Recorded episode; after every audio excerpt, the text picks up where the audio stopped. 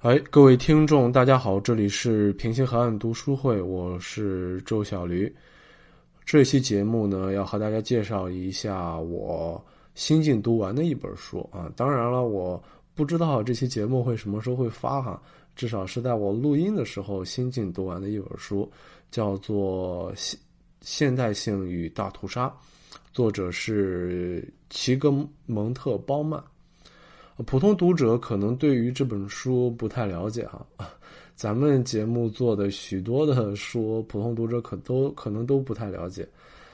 如果你可是如果你是学习社会学的，或者是学习哲学的，呃，类似的人文学科的话，你一定会很熟悉这本书和这个作者。我先简要介绍一下这本书的作者齐格蒙特·鲍曼吧。他是当代非常著名的，呃，一个哲学家和社会学家。他是一九二六年，呃，出生于波兰，呃，出生于波兰，是波兰的一个，呃，是波兰裔的一个犹太人。曾经在华沙大学任社会学的教授。后来一九六八年呢，他可能是由于政治迫害之类的原因离开了。呃，离开了波兰，去到了英国，后来在英美的一些学校任教。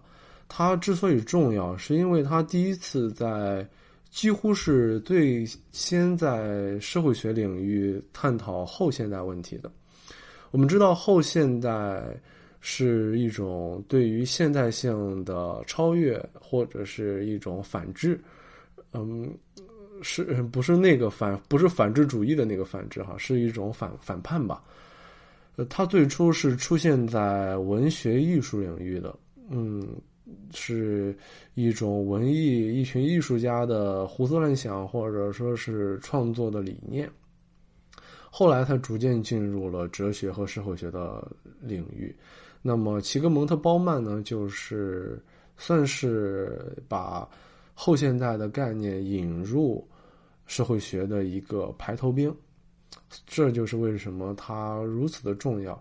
我们介绍当代社会学理论的一些教材，无论是中国的还是外国的，几乎都会把齐格蒙特·鲍曼记上一笔，或者专辟出一章来介绍他的思想。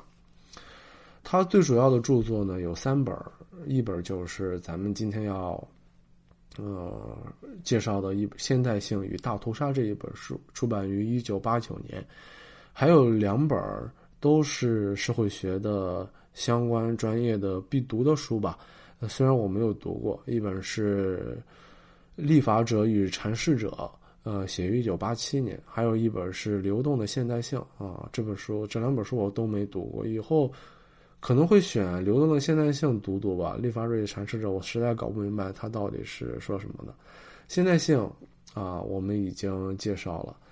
呃，我们在之前的那期《现代性的后果》安东尼·吉登斯的那本书里面就已经介绍过，在此就不，嗯，在此就不赘述了。在某种程度上呢，现代性，嗯，在某种程度上，《现代性与大屠杀》这本书是，啊，和安东尼·吉登斯那一本《现代性的后果》有相似之处。他们都是一种反思现代性的。著作当然，这本书反思的要更加，呃，具体一点，因为它引入了大屠杀这样一个概念，所以让整个我们对于工具理性建构起来的现代性的西方文明有了一个比较具体的落在实处的反思。呃，现代性就不用说了，大屠杀。想必大家猜也能猜得到，它到底是什么？它就是上世纪三四十年代，在纳粹统治、纳粹侵略，呃，全世界之前的过程当中发生的一对于犹太人的惨无人道的屠杀。在那七八年、十来年的时间里，大概一共在集中营里死了六百多万犹太人。这样一种种族灭绝的屠杀行为呢，其实。在人类历史上是空前的。虽然我们在我们在读历史的时候也会发现类似的，比如说屠城啊，比如说种族之间的残酷的杀戮啊，都是有的，但是从来没有进到达过这么大的规模。之前我们已经介绍过了，齐格蒙·褒曼呢，他是一个波兰裔的犹太人。记住，是波兰裔，而且是犹太人。这两个双重身份对于我们理解他的学术立场有很大的帮助。首先，犹太人就不必说了，他大屠杀作为他这个民族的永远的伤痛的记忆，自然是他回过头去去反思整个这件事情，乃至呃诞生了大屠杀的西方文明的这样整个。文明状态的一个原初的动力吧，我相信。另外呢，它是波兰裔，嗯，这个就很有趣了。我们知道，波兰在欧洲的西方文明里面是处在一个比较尴尬的地位。一方面呢，它确实是属于欧洲文明的；另一方面，它由于比较靠东，而且由于冷战嗯带来的隔阂和排斥呢，它又觉得自己和所谓真正的西方文明有一定的隔阂。这样，在我我个人的观点啊，包曼呢，就由于他这样一个身份，呃，就使得他对于大屠杀能够用一种既非常设身处地，又能离开当时西方普遍的呃某种观点，呃某种比较圣母的观点来看待整个大屠杀这种事情。另外还有一个不得不提的就是。他的妻子，呃，也是一位呃学学者吧。他写了一个关于大屠杀的小说，叫《陈东》。嗯，这篇小说所体现出来的某种犹太人的心绪，或者说是记录的一些事情，是他写作这本书的一个最初的动力。呃，按照包曼的话说，就是说他觉得他读了他妻子的书之后，觉得大屠杀这件事情没有这么简单。好，那我们就开始介绍一下这本书的，嗯，主要的一个叙述的流程。嗯，首先，包曼呢，他指出了在之前或者说在他写作书的时候。西方世界对于大屠杀这件事情的两种主流的印象，一种呢，把大屠杀认为是善恶分明的邪恶屠杀善良的这样一种嗯行为，就是纳粹希特勒统治之下的德国和纳粹都是那种疯狂的、邪恶的，一心想灭掉这个民族的狂暴的邪恶之徒。而犹太人呢，就像待宰的羔羊一样，被他们无辜的屠杀了六十万，这样这是一种谋杀者的邪恶与凶残的这样一种印象。另外一种印象呢，是很多人都会这么认为，认为我们西方文明好啊，歌舞升平，觥筹交错呀，应当是文质彬彬的那种状态，不应该产生。这样一种惨无人道的种族灭绝的行为，而且是人类历史从来没有发生过的种族灭绝的行为啊！所以说，大屠杀就是站在我们西方文明或者人类文明的对立面而存在的，是一种野蛮状态的野蛮人的野蛮行为。那么，真的是这样吗？作者显然不是这么认为的，要不他也不会写出《现代性与大屠杀》这本书了。作者引用。结束的引用一位历史学家希尔伯格的话是这么说的：研究大屠杀的杰出历史学家希尔伯格问道：“如果我们能够向你展示所有作恶者都是疯狂的，你会不会感到高兴点儿呢？”但这正是他无法展示的。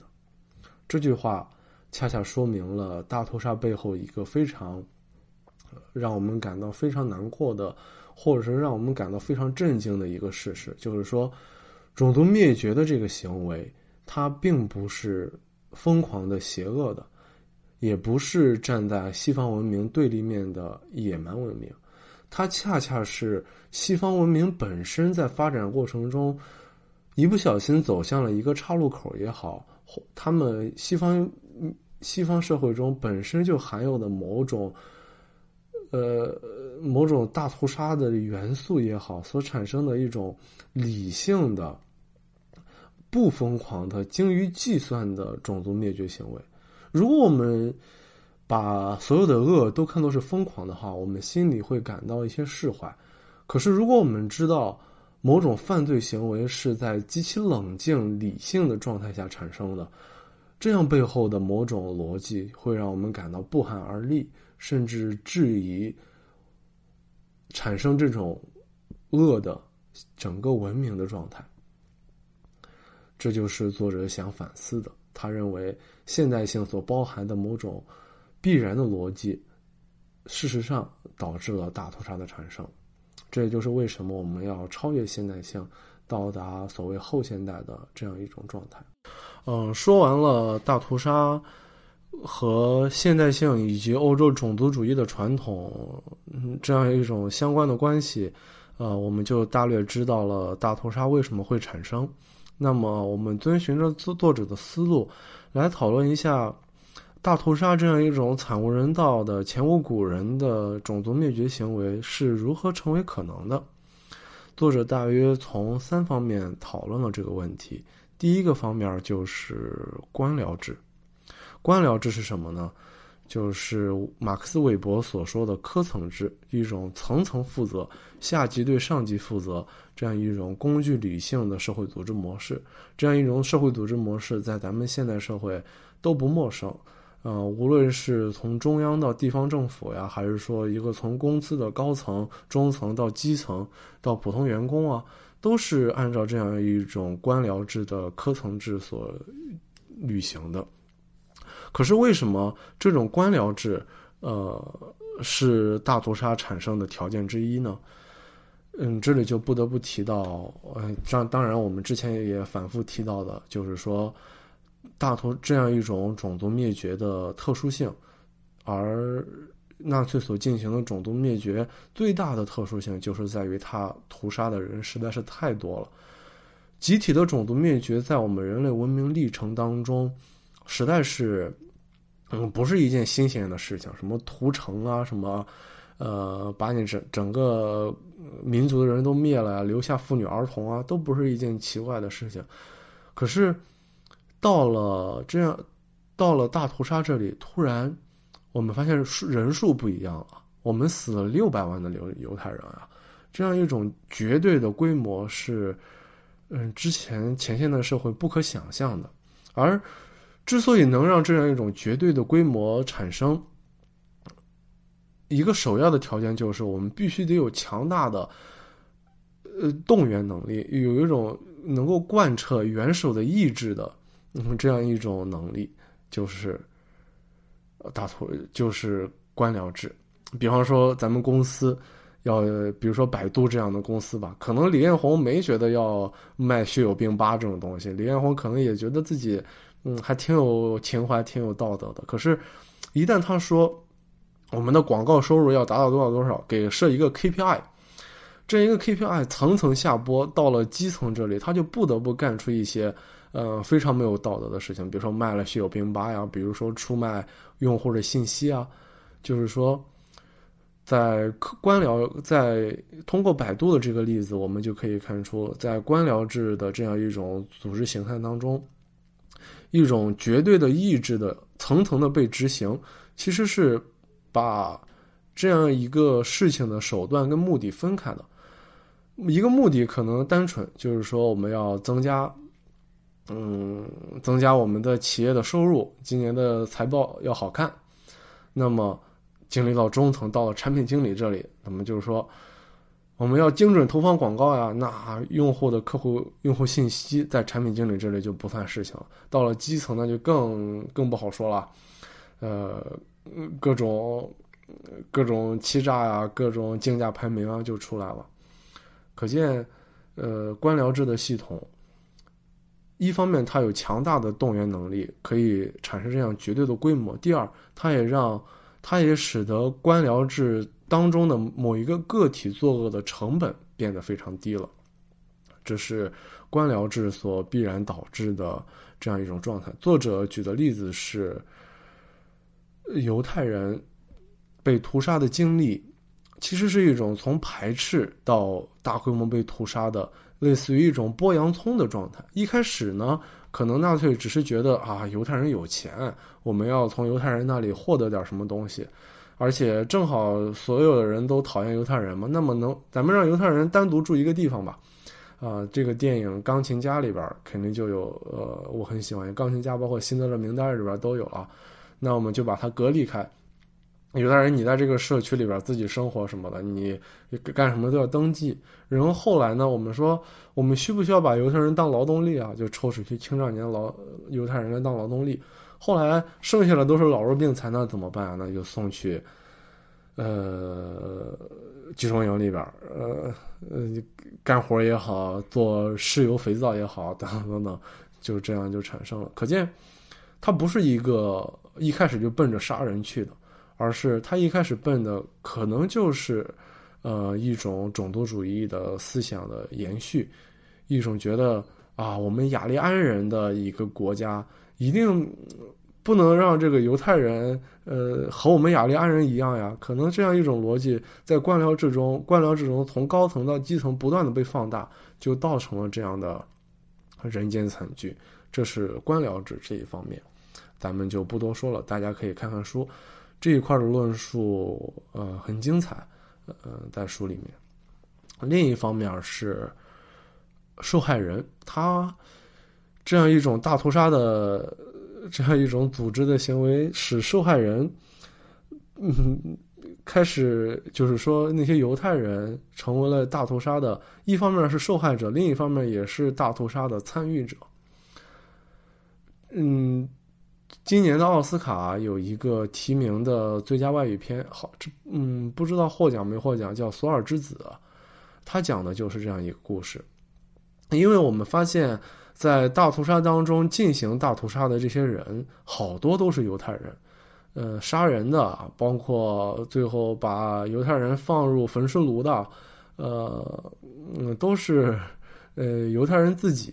那为什么犹太人受害这样一种受害人能同时同成为施害人呢？嗯，作者的讲述也很精彩。就是还是之前说的，它不是一种奔着呃屠杀你整个一开始就奔着你屠杀你整个民族去的，而是说一种抽丝剥茧的状态。他一开始先剥夺你一部分权利，而在这一部分权利里面，你可以选择反抗，然后被打死；你也可以反，你也可以选择合作，然后。过一个相对比其他人更好一点的生活，比如说在钢琴家里边，你可以当犹太人社区里边自己的警察呀，你可以协助不让犹太人逃跑啊，你这样就可以免晚一点被屠杀呀，晚一点被送去集中营啊，你还能有一定的收入呀。比如说，你可以选择，呃，去给纳粹人弹钢琴啊，等等等等。嗯，在这样一种次好和坏之间的选择。而不是一种道义上的正确与错误的选择之间，人性是很难接受住考验的。作者的原话是这个样子的：大屠杀的教训是，大多数人在陷入一个没有好的选择或者选择代价过于高昂的处境之中，很容易说服他们自己置道德责任问题于不顾，而另行选取了合理利益和自我保全的准则。在一个理性与道德背道而驰的系统之内，人性就是最重要的失败者。这就是我们发现，理性社会当中的理性人，后来发现他们既是受害者，也是施害者。这是一种，呃，理性社会的悲剧，也是一种人的悲剧。呃，从而也启发我们，这种理性的计算到底。需不需要需要我们一种绝对的自然法式的道德准则来维系？我们不得而知。这个问题真的非常难回答，我也不知道。另外一个方面呢，我们就可以从施害人的角度来考虑考虑。不知大家在看到那些纳粹的惨无人道的嗯种族灭绝的行为的时候，在有没有怀疑？就是说，如果是你，你会不会去杀犹太人呢？你下不下得去手呢？我相信大多数人都选择都是他不会，他不不可能去摁下那个毒气室的按钮啊。那我岂不是犯下了滔天罪行啊？杀人是最不正义的行为啊！这种屠杀则是更加泯灭人性也好，损伤道德也好的行为啊，你现在，呃，哪怕告诉你，说你杀一个人，你不需要负法律责任，你下不下得去手我相信绝大多数人是下不去手的，至少是我肯定是下不去手的。但是为什么在大屠杀期间，那些党卫军、那些纳粹能够杀那么多的人，而后来在审判的时候不觉得他有他有道德的困惑呢？作者在这本书里引用的是一位心理学家米格拉姆的研究，具体的研究咱们待会儿再说。先说结论吧，结论就是说。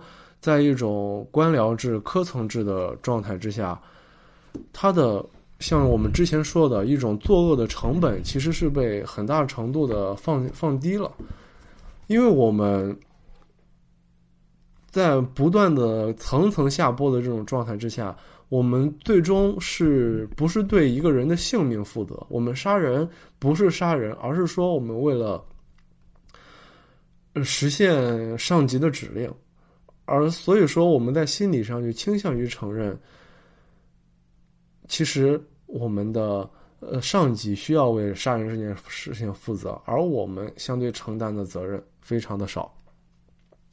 作者举的是呃，就作者举的是米格拉姆的这个实验哈，我们看看他这个实验是怎么实验的。其中有一个实验是，呃，选了一批志愿者。嗯，一个志愿者监督另外一批志愿者做题。如果，呃，如果你做题的，如果你，呃，呃，如果你做错一道题，那么呢，那么另外一个监督那个做题的志愿者就需要按一些按钮，然后这时候电流就会，嗯，就会电他一下。嗯，这就是一种惩罚，对吧？呃，当电压设在十五伏的时候，我们发现，呃，十五伏就是说电过去人也没有什么感觉。我们发现很多几乎所有人，所几乎所有的呃测试者都会按下那个电流，因为觉得哎无所谓啊。呃，一方面我是嗯一个小时受志愿者拿了钱的，另一方面这也是我的任务呀，我就按了。当电压不断升高的时候，当这个。做题的这个人产生了明显的痛苦了之后，我们发现，这个有勇气按下这个按钮的人越来越少。到了我们测试就是我们安全电压的极限的时候，我们发现大概只有百分之二三十的人会按下这个按钮。嗯，这是我们我们会觉得这是一种正常的呃人性，是吧？可是，当我们嗯当这个实验进一步推演，就比方说嗯那个。去电人的那个志愿者，他是在另外一个房间，而没有直接看到那个受害人痛苦的表情。那他按下的按这个按钮的比例就极大的升高了。而当呃受害人痛苦的这个被电的时候，痛苦的喊叫，喊叫声，嗯呃也被屏蔽了之后，我们发现很多人都会。几乎没有什么犹豫的就会按下那个按钮了，这就是我们这就是一种行为心理学上的实验结意思是什么呢？就是说，当我们被打成了原子化的个人，当我们这个个人对于他人的痛苦的感受没有那么深的时候，我们嗯一般来说会倾向于作恶的，而且当我们有有而且。更加，当我们认为这样一种作恶其实是我们职责所在的时候，我们的心理负担会减轻很多。米格拉姆是这样说的：，呃，这只是一个小时或者几个小时的有薪酬的实验。可是，如果这样一种社会控制在他们看来是终身的，就像当时纳粹的社会形态一样，是不可，呃，是是是不可回避的，因为当时人都觉得。嗯，纳粹是一定会永久的统治下去呢。而且，当这种作恶不作恶的代价变得非常高的时候，我们发我们会觉得这样一种作作恶的倾向会比实验中更加放大。这大概就是人性使然吧。这作者就从这三个方面分析了，呃，为什么大屠杀能够产生？那么我们这本书也就也就介绍的差不多了。最后，我们用作者提到的呃一段话来结束这篇文章吧。现代种族灭绝是有目的的种族灭灭绝，就其自身而言，除掉对手并不意味着结束，它只是服从于终极目标的一种需要。是为了到达路的终点必须迈出的一步。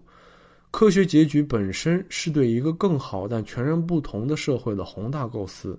现代的种族灭绝是社会工程的一个要素，意图使社会秩序符合对完美社会的设计。好，谢谢大家。